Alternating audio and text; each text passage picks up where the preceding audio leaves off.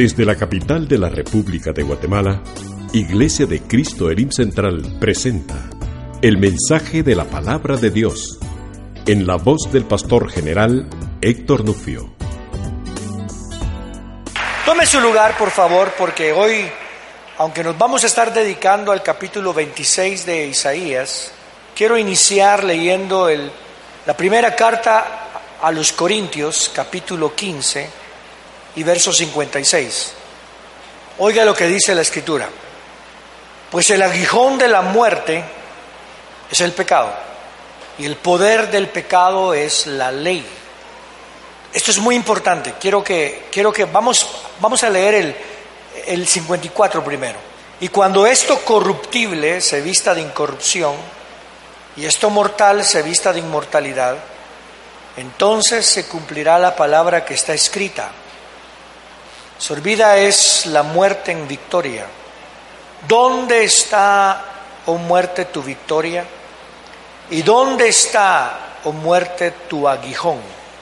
Pues el aguijón de la muerte es el pecado. Y el poder del pecado es la ley. Aquí tenemos que ver algo muy interesante porque hoy vamos a estar introduciéndonos de nuevo a lo que es el Espíritu Santo porque no puede haber restauración si no hay un sometimiento a la obra a la cual fue enviado el Señor Espíritu Santo. Pero no podemos someternos si no tenemos un deseo intenso de entender lo que es la resurrección. No de una manera teológica, en el sentido de conocimiento nada más, sino de una manera de sometimiento a la verdad de que Jesús resucitó de entre los muertos. Pero no podemos hablar de resurrección si no entendemos lo que es la muerte. Y no podemos entender la muerte si no entendemos lo que es el pecado. Sí me di a entender. Primero, pecado que la muerte utiliza y vamos a entender lo que es la resurrección para realmente meternos en lo que es el ámbito del Espíritu Santo.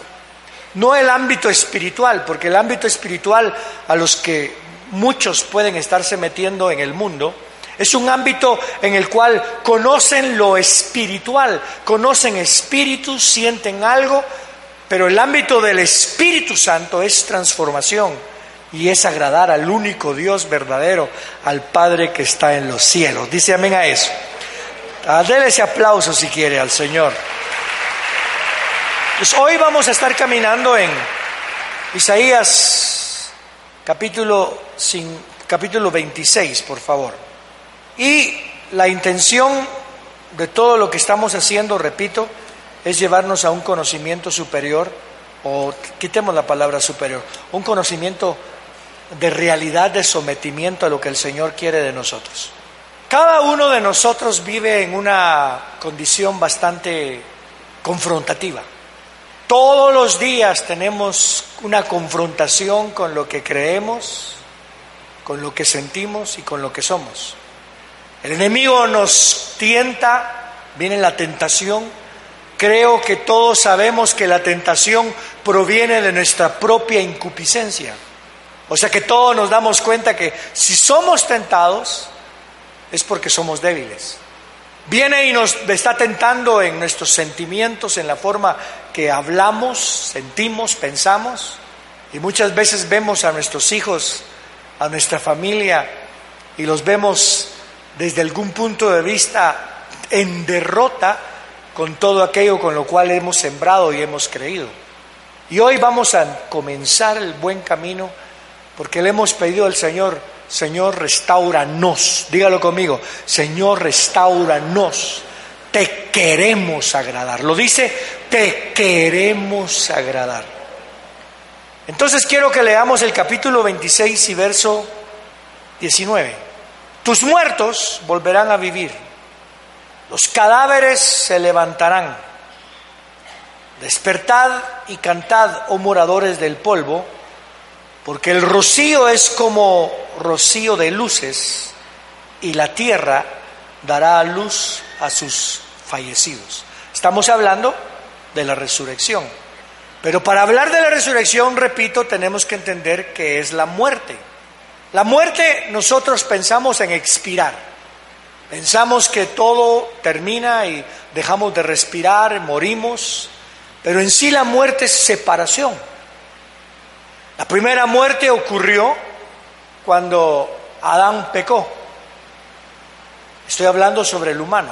Adán pecó y en ese momento hubo una separación, no de localidad, porque siguió en el Edén, no del amor de Dios, porque Dios lo continuó amando, pero comenzó a alejarse de lo que Dios le estaba diciendo. Ahí se inicia la muerte. Y comenzó a darse cuenta de que estaba desnudo, se dio cuenta de su condición. Eso ya es muerte. De repente viene Dios y le habla y ¿qué es lo que hace Adán cuando oye los pasos? Oiga, oye los pasos de Dios, pero después le dice a Dios, oí tu voz. Qué curioso. Yo oigo a veces los pasos de las personas y reconozco ya su personalidad porque ya sé cómo caminan. No sé por qué me pasa eso, pero de repente entra el hermano Otto Franco ya sé que es él el que viene, porque sé la forma en que camina. Entra Sarita o entra Flor, ya sé que son ellos, porque ya sé cómo caminan. No sé por qué, algo me sucede. Perdonen mis locuras. Pero como que hay personalidad en la forma en que damos los pasos. Cada uno de nosotros representa una personalidad cuando usted camina con los pasos del Señor Jesucristo. Por eso dice el Señor que sigamos sus pasos. Porque todo depende de cómo caminamos. Si camino como Jesús caminó, se reconoce en el cielo los pasos del Señor. Pero si camino como yo quiero caminar y no como el Señor caminó, se reconoce en el cielo que ando en desobediencia. De repente cuando comenzó a venir el Señor a caminar, lo que oyó Adán fue su voz, no sus pasos. Pero cuando decimos voz, al oír los pasos oyó la voz, es porque inmediatamente los pasos del Señor, sus enseñanzas y todo lo que le había dicho Dios que tenía que cumplir, comenzó a recordarse y se recordó que Dios le había dicho del árbol, del fruto, del conocer el bien y el mal, no comerás porque el día que comas, morirás. Pero estaba vivo, pero estaba en el Edén, pero ya estaba separado de la voluntad de Dios.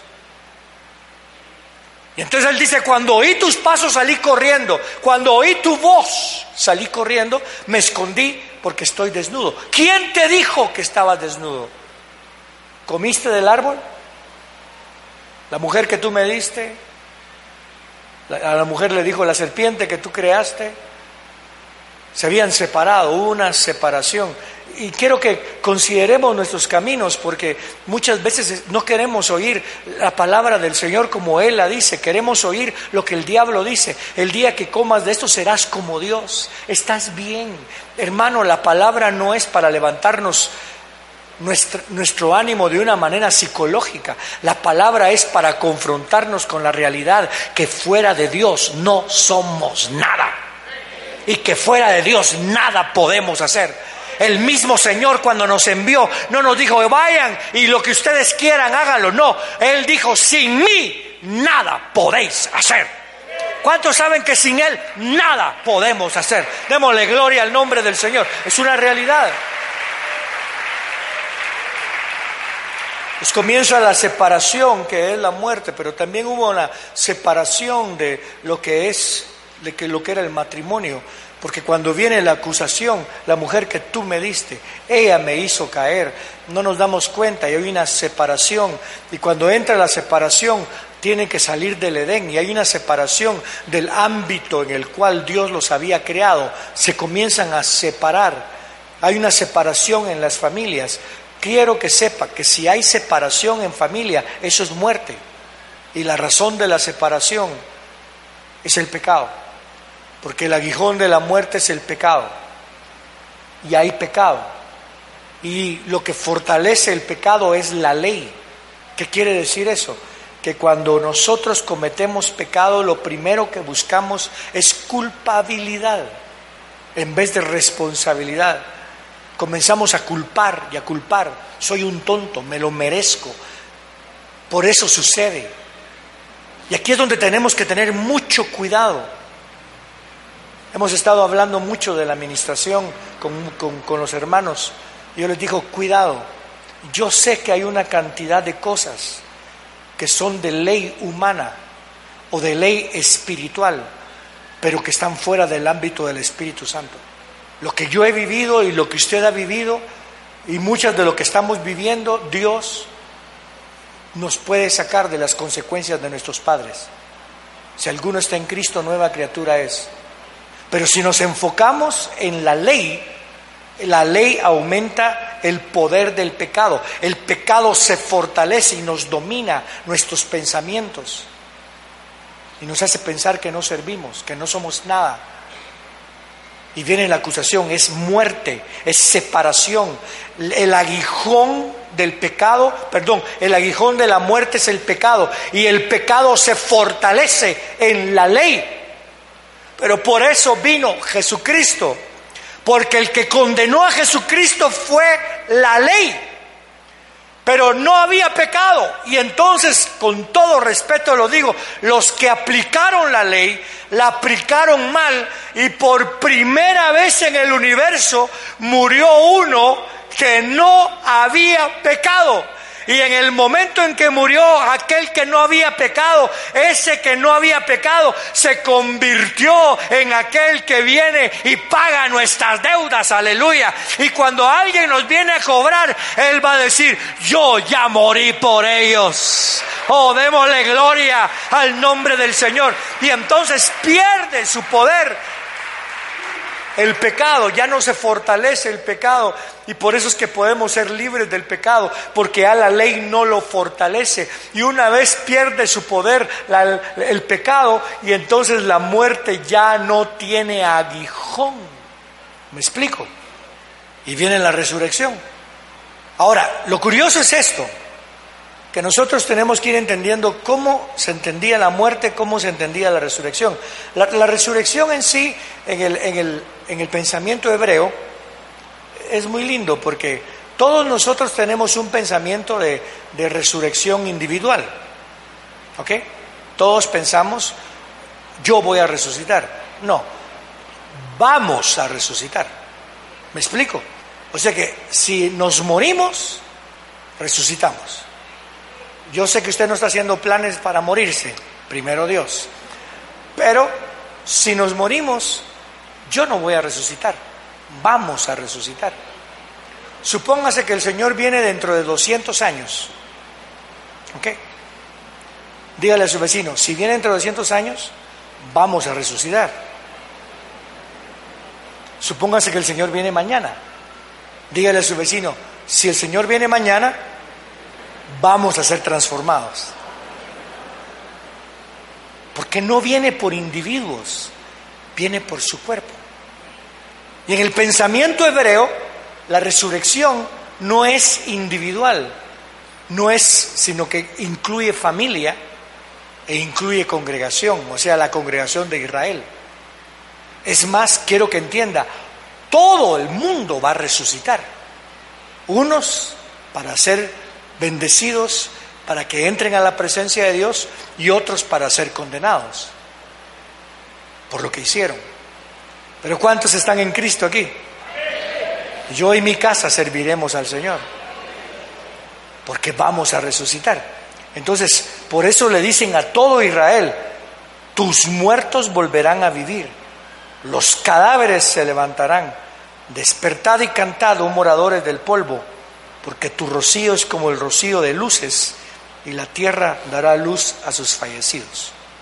Ahora quiero llevarlos al verso 10, porque Israel está en un momento muy difícil y me va a ir entendiendo un poquito más el mensaje ahora.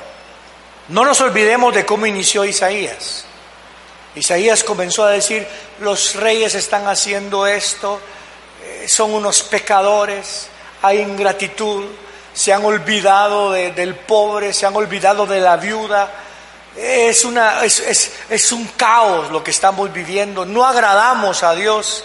Y de repente en el capítulo 6 se le muestra el Señor a Isaías y Isaías cae como muerto y entonces dice, aquí soy un hombre muerto porque vengo de un pueblo de labios inmundos y soy un hombre de labios inmundos. Y entonces se agarra un tizón, le tocan los labios y cuando le tocan los labios, él se da cuenta que si él fue sano, también Dios va a sanar los suyos.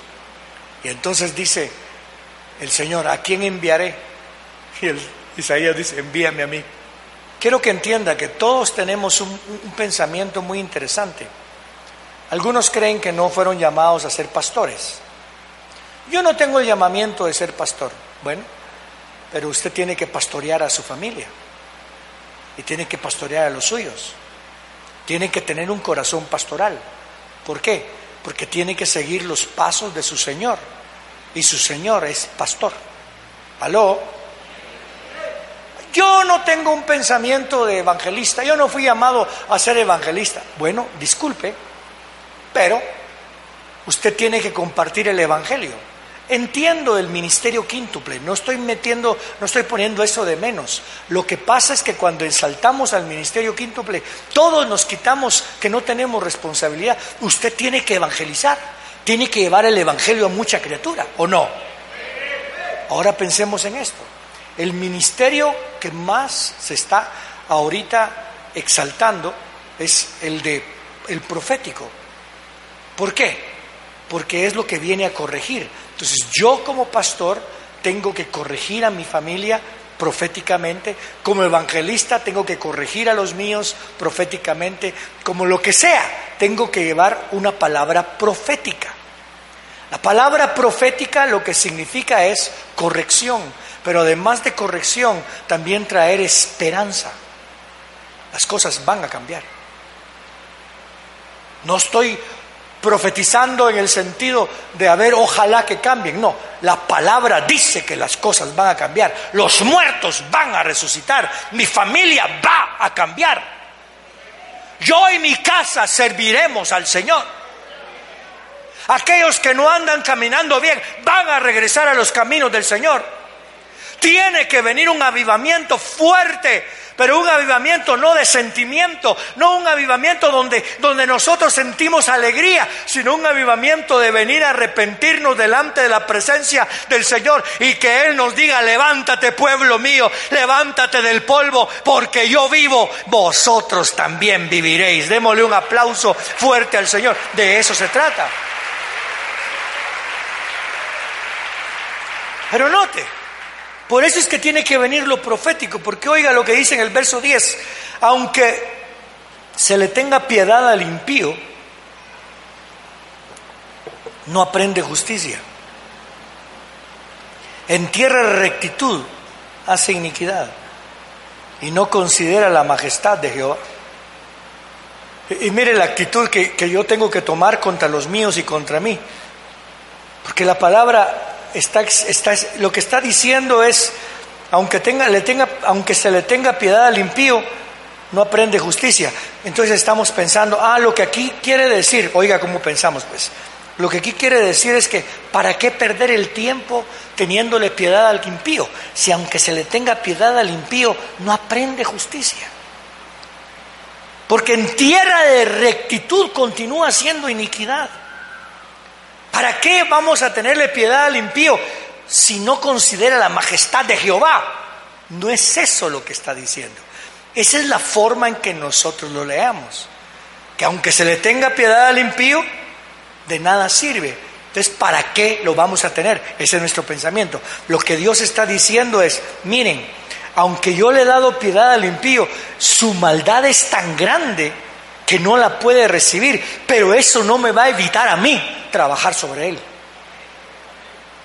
Eso es lo que está diciendo. Por eso más adelante comienza a decir, oh Jehová, levantada está tu mano, pero ellos no la ven. Que vean el celo por tu pueblo y se avergüence que también los consuma el fuego para tus enemigos. Y después dice, tus muertos, aún los impíos nuestros, que no están doblegados su rodilla, yo no sé, pero aún el más malo de los nuestros va a venir a los caminos del Señor. Mire quién era un impío. Se llamaba Saulo. Habitaba en Jerusalén, pero quería asesinar. Habitaba en Jerusalén, pero se iba a perseguir a los creyentes. Buscaba mujeres, hombres, niños, y los venía a destruir. Pero en el camino se le apareció Dios y aunque al impío le mostré piedad, yo vengo, ya lo confronté. Y le dice, Saulo, Saulo, ¿por qué me persigues? Y Saulo cayó en la tierra y le dice, Señor, ¿quién eres? Soy Jesús al que tú persigues. Yo sigo creyendo, hermano, que hay personas muy malvadas que se van a tener un encuentro, un encontrón con Jesús. ¿Cuántos lo creen hoy? Dígale, yo lo creo, Señor, que hay personas malvadas. Por eso mantenga su corazón puro, porque hay personas malvadas que van a tener un encontrón con el Señor Jesucristo, pero van a doblar rodilla y con su boca van a confesar que Jesucristo es el Señor y en su corazón van a creer que el Padre lo levantó de en medio de los muertos y van a ser salvos.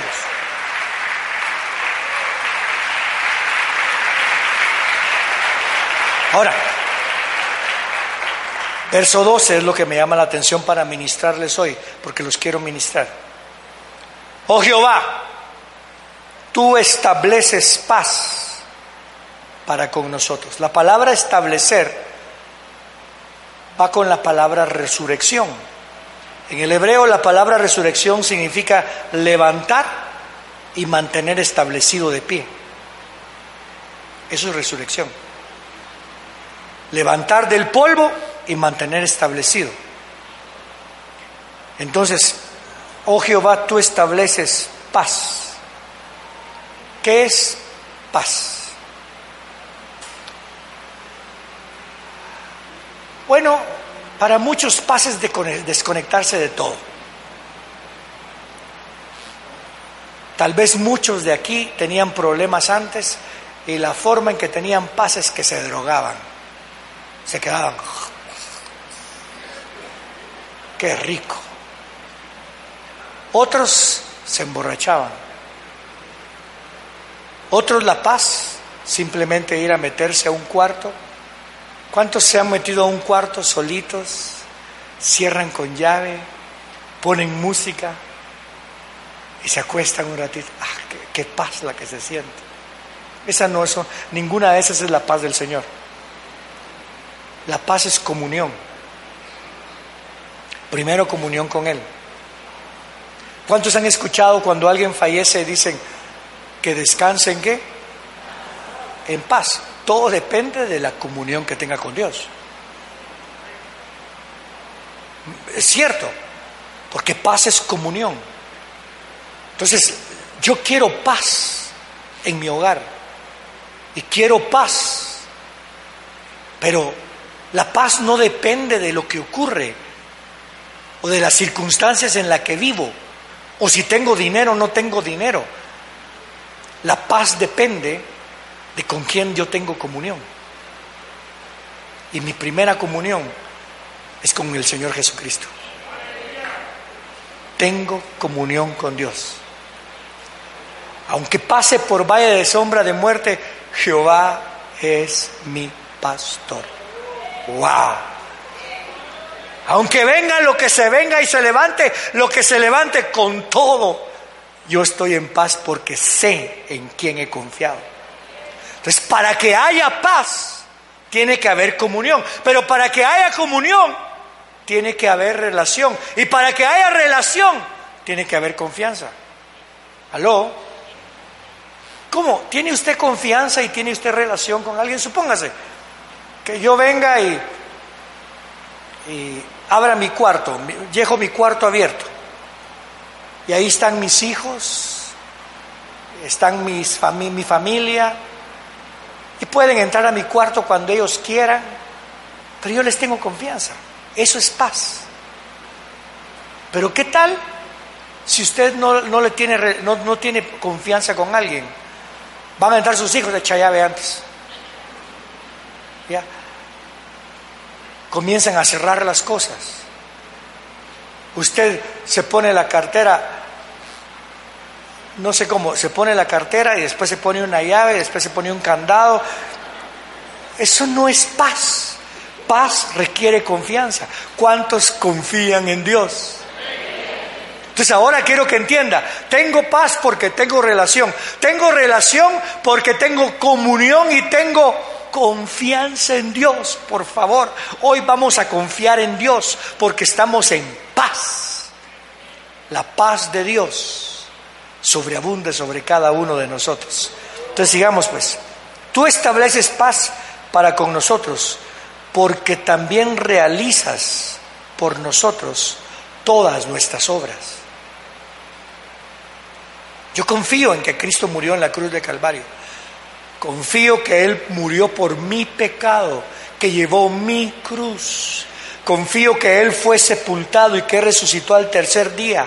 Yo tengo paz porque confío que pase a través de lo que pase. Yo sé que Él es mi redentor. ¿Qué fue lo que dijo? ¿Qué fue lo que dijo Job? Yo sé que mi redentor, el redentor es aquel que me vio, yo no servía para nada, pero me compró con su propia sangre. Yo sé que mi redentor vive y yo sé que si yo muero, Él me va a levantar de en medio del polvo y sé que con estos ojos he de ver el rostro de mi redentor. Mire lo que es, Él va a hacer las obras. Pues aquí es donde entramos al otro. ¿Cuántos de nosotros tenemos problemas con cambio, con rendir cosas? Todos. Pero ¿cuántos de nosotros estamos confiando en que Dios va a hacer la obra en nosotros? Yo no estoy diciendo que usted no tiene que hacer nada. Lo que estoy diciendo es que usted se tiene que someter a que Dios lo haga en usted. ¿Escuchó, verdad? Oh Jehová, tú estableces paz para con nosotros, porque también realizas por nosotros todas nuestras obras. Verso 13, esto es lo que me llama la atención también. Oh Jehová, Dios nuestro, Diga conmigo, oh Jehová, Dios nuestro, grítelo, oh Jehová, Dios nuestro, otra vez, oh Jehová, Dios nuestro. Oiga, otros amos aparte de ti se han enseñoreado de nosotros. Sobre mí se ha enseñoreado la depresión, sobre usted se ha enseñoreado ¿Qué nos ha enseñoreado? Los temores, la desconfianza, la forma en que somos y la forma en que vivimos se enseñorea sobre nosotros. El orgullo se ha enseñoreado sobre nosotros. Nos hacen pensar cosas que no debemos de pensar. ¿Escuchó? Sobre Israel se enseñoreó Babilonia, los medo-persas, Persia, los medo-persas se enseñoreó Grecia, Roma, Hitler, sobre Israel están en guerra todo el tiempo, se ha enseñoreado la incredulidad, el ateísmo, sobre nosotros se quieren enseñorear nuestros deseos, nuestro pasado, presente o futuro, y eso es lo que está clamando aquí. Yo estoy en paz, pero tengo mucha lucha. Y se están tratando de enseñorear una cantidad de cosas, Señor. Pero una cosa te digo. Oiga, oh Jehová Dios nuestro, otros amos, aparte de ti, se han enseñoreado de nosotros. No está diciendo quieren, está diciendo se han enseñoreado. Pero solo reconocemos tu nombre, el tuyo. Yo sé de quién soy. Se ha enseñoreado sobre mí cualquier pensamiento, pero yo sé de quién soy y voy a romper esas cadenas. Se han enseñoreado deseos sobre cada uno de nosotros, pensamientos que no tenemos que tener, pero yo sé de quién soy y nada nos va a detener, nos vamos a levantar. Se ha enseñoreado, piense, examine su vida, ¿Qué tiene su señorío sobre ti? Yo he platicado con, gracias a Dios me permite acercarme el Señor al pueblo. Y cuando platicamos, vienen personas con un montón de, de señores. Platicamos con un montón de señores. Y les soy sincero, yo también he tenido un montón de amos sobre cada uno de nosotros. amos a los cuales yo no puedo servir. Pero le digo, Señor, solo tu nombre confieso. Miren lo que hacía Daniel. Se enseñorearon sobre él, pero solo confesaba el nombre de Jehová. Miren lo que hizo, lo que hizo Pablo cuando lo metieron a la cárcel. Se enseñorearon sobre él, pero solo confesó el nombre de Jehová. Se puso a cantar. Yo quiero que usted hoy, hay cosas que se enseñorean sobre usted, pero usted sabe que usted es del linaje escogido, mas vosotros sois real sacerdocio, nación santa, pueblo adquirido, ah, linaje escogido. Eso es lo que somos.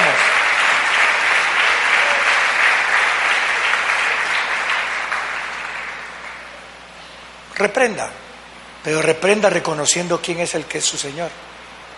Si usted no reconoce quién es su Señor, no se meta a reprender, porque le va a pasar lo que le pasó a los hijos de Seba.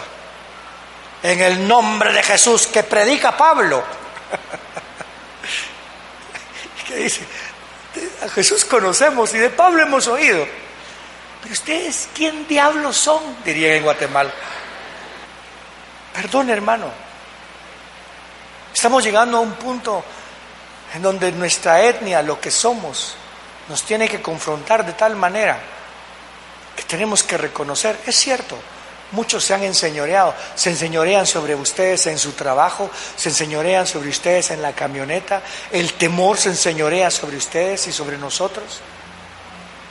Se enseñorea sobre nosotros el tráfico, se enseñorea sobre nosotros cuando alguien mira una moto, no sé qué día, no sé qué día alguien vio a alguien disparándole a otro y matándolo. Pero solo confesamos su nombre, porque ningún otro Señor me puede levantar de en medio de los muertos. Solo Jesús.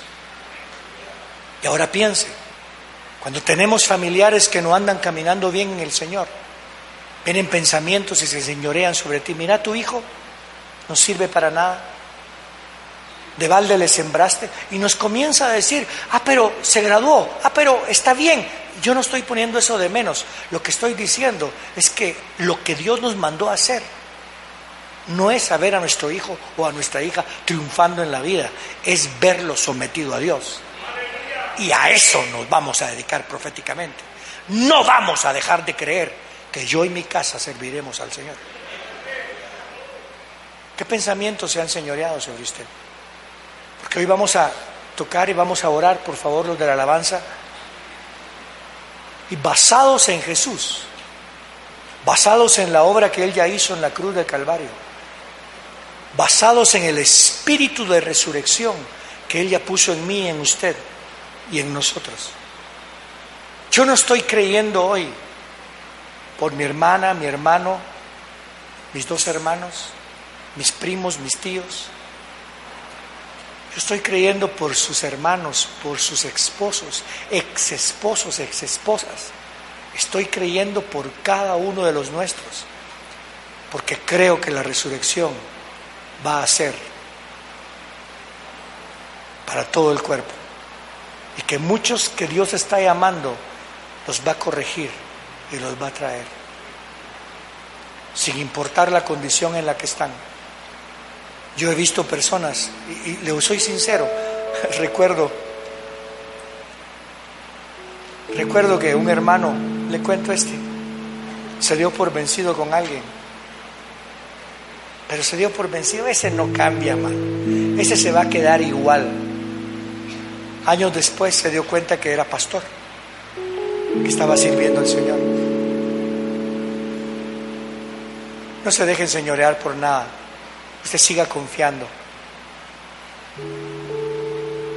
Por eso es que yo digo, cuando alguien realmente descansa en paz, descansa en paz con buena relación con Dios, buena relación con Jesús, pero también sabiendo que aunque Él muera, Cristo va a continuar lidiando con aquellos que Él ama, aunque todavía no se hayan convertido. ¿Me escuchó? Recuerdo, ya se los he contado varias veces, que mi padre biológico fue asesinado en 1900, 67. Él fue asesinado entre Hualán y La Unión. Cuando yo me convertí al Señor una vez predicando en el IM Chicago, le conté mi historia la iglesia y les dije mi padre fue asesinado y me duele porque no sé si alguna vez él escuchó la palabra del Señor o se convirtió al Señor. De repente viene una hermana y me dice, pastor, ¿cómo se llamaba su papá? Le dije, Germán Nufio. ¿Sabía usted que mi hermano trabajaba para él? No, mi primo trabajaba para él. Y el día que asesinaron a su papá, también asesinaron a mi hermano, a mi primo, perdón. A mi primo, lo, a su papá lo asesinaron de un balazo o de dos pero a mi primo lo asesinaron a, pedradas, le aplastaron la cabeza. Wow. Pero quiero que sepa algo. Mi primo me hablaba y me comentaba que él siempre le hablaba a su papá del Señor. Yo le voy a ser sincero, hermano. Yo no sé qué hizo mi papá. Lo único que sé es que recibió la palabra y que hay cosas que usted ni se imagina que Dios está haciendo ya y que Dios va a hacer. Vamos a cantar temprano, yo te buscaré. Pero hoy usted tiene que romper con esas ataduras, porque aquí está el Espíritu que resucitó a Jesucristo entre los muertos. Sé que Jesús está aquí, ¿Cuántos creen que aquí está el Espíritu que levantó a Jesucristo entre los muertos? ¿Y cuántos saben que el mismo Espíritu, dígalo conmigo, el mismo Espíritu que resucitó a Jesucristo entre los muertos, mora en vosotros? Y el que levantó a Jesucristo entre los muertos, vivificará vuestros cuerpos mortales.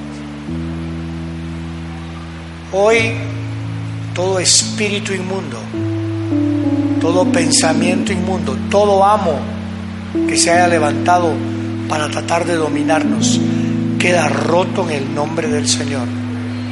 Pero necesito que aquellos que van a orar vengan con ese pensamiento de orar por liberación total en nuestras vidas.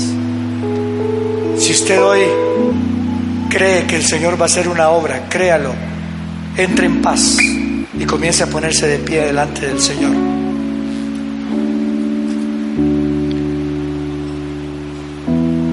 Oh Jehová, tú estableces paz.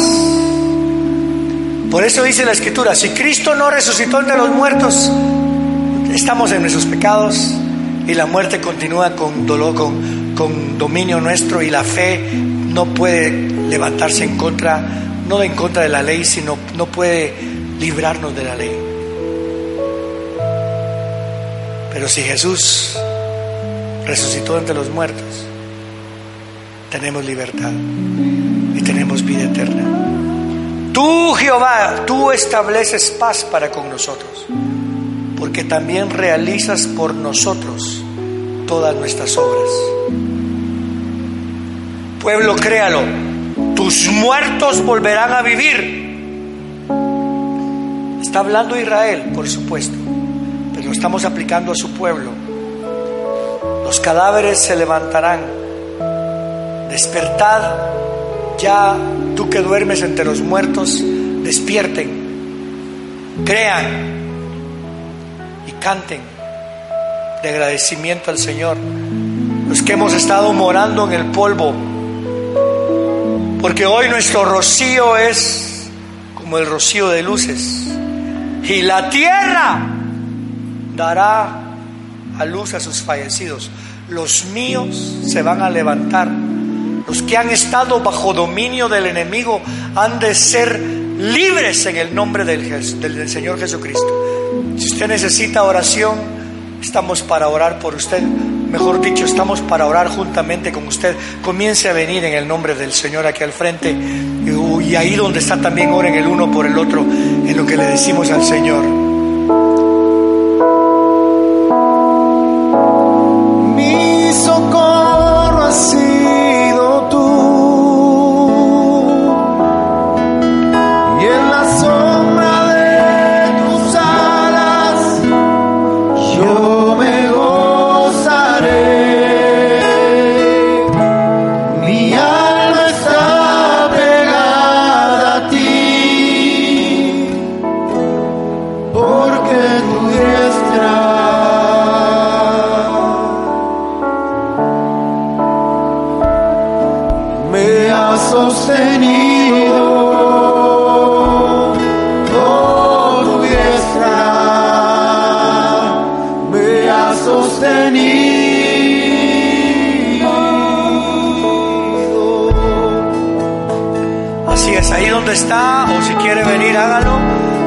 Comencemos a clamar con más fuerza al Señor.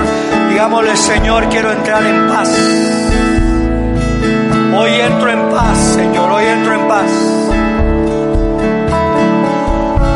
Temprano yo te buscaré.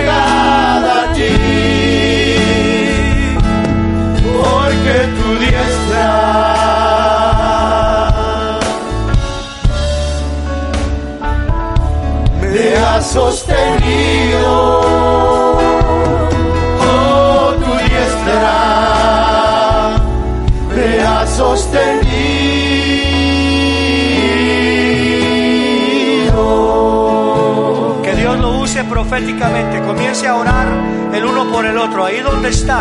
Padre, te pido que tú despiertes en nosotros la responsabilidad profética que tenemos como cuerpo, Señor. Así como cuerpo usted comience a hablarle a su vecino, a orar por él. Dígale en el nombre del Señor Jesucristo, sea hecha la obra del Señor. Que despierte lo profético en usted, en el nombre de Jesús. Que despierte la palabra que despierte el orden, que despierte lo que Dios quiere hacer. Somos libres, somos libres.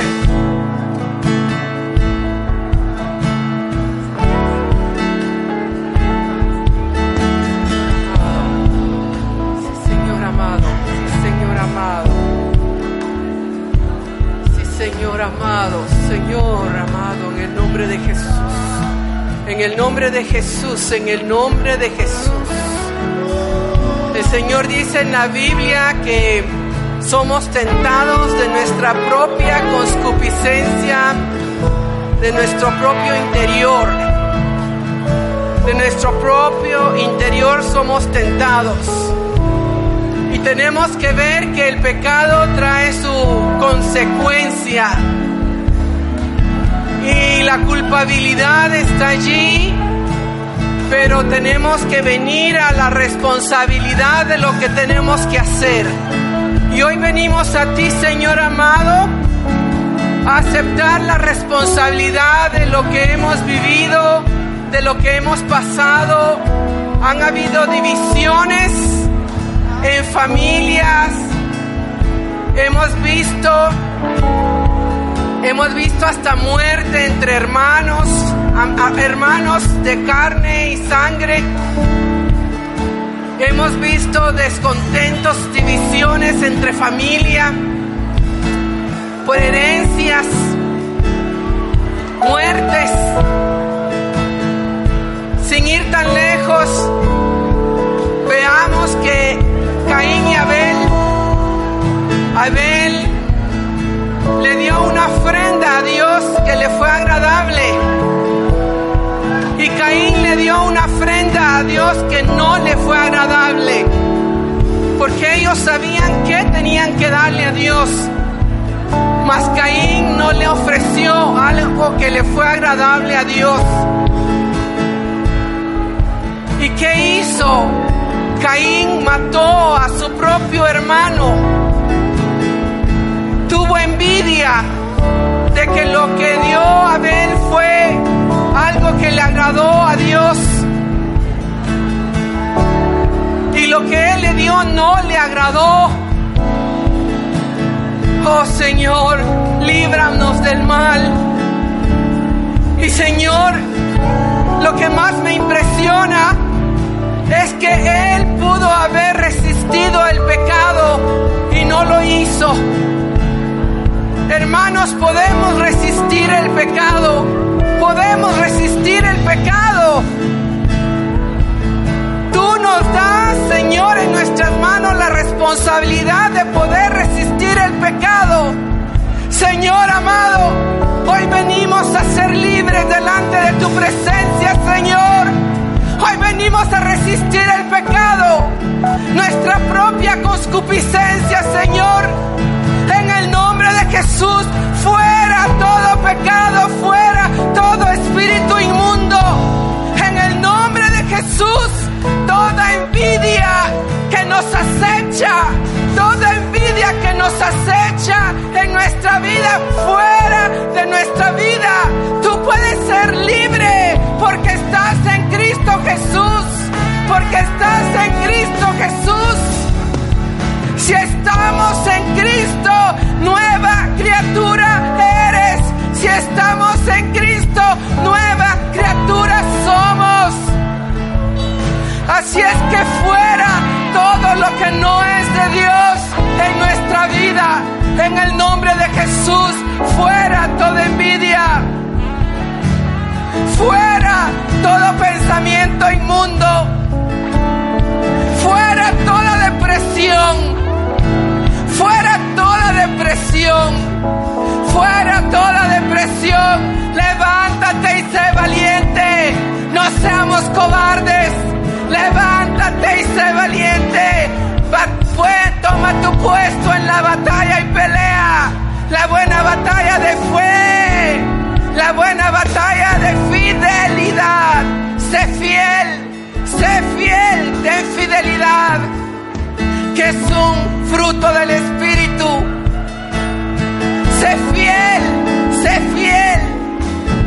El Señor nos pide algo que nos pongamos su yugo,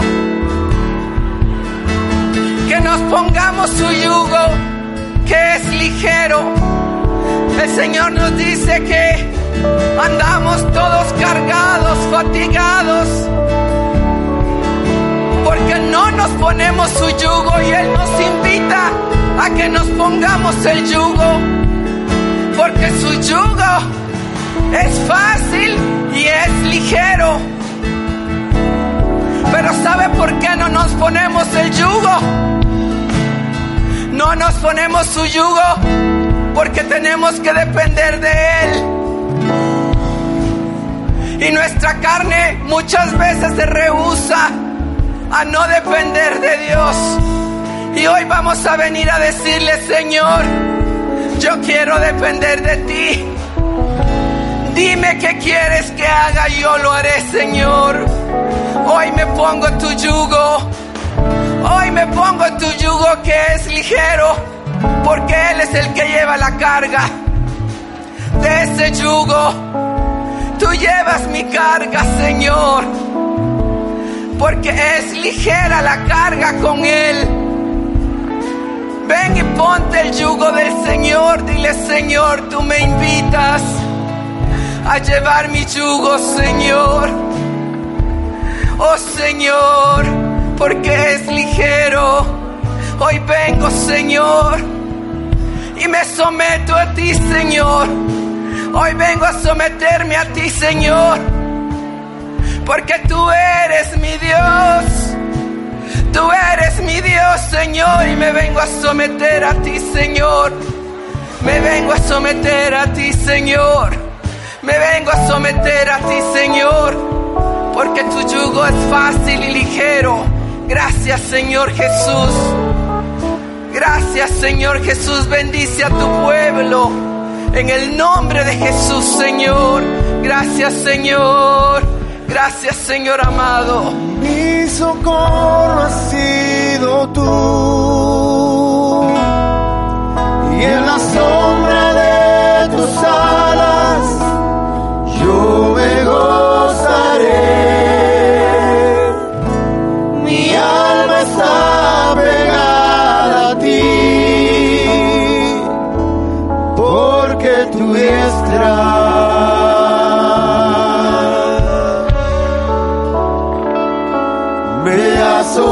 me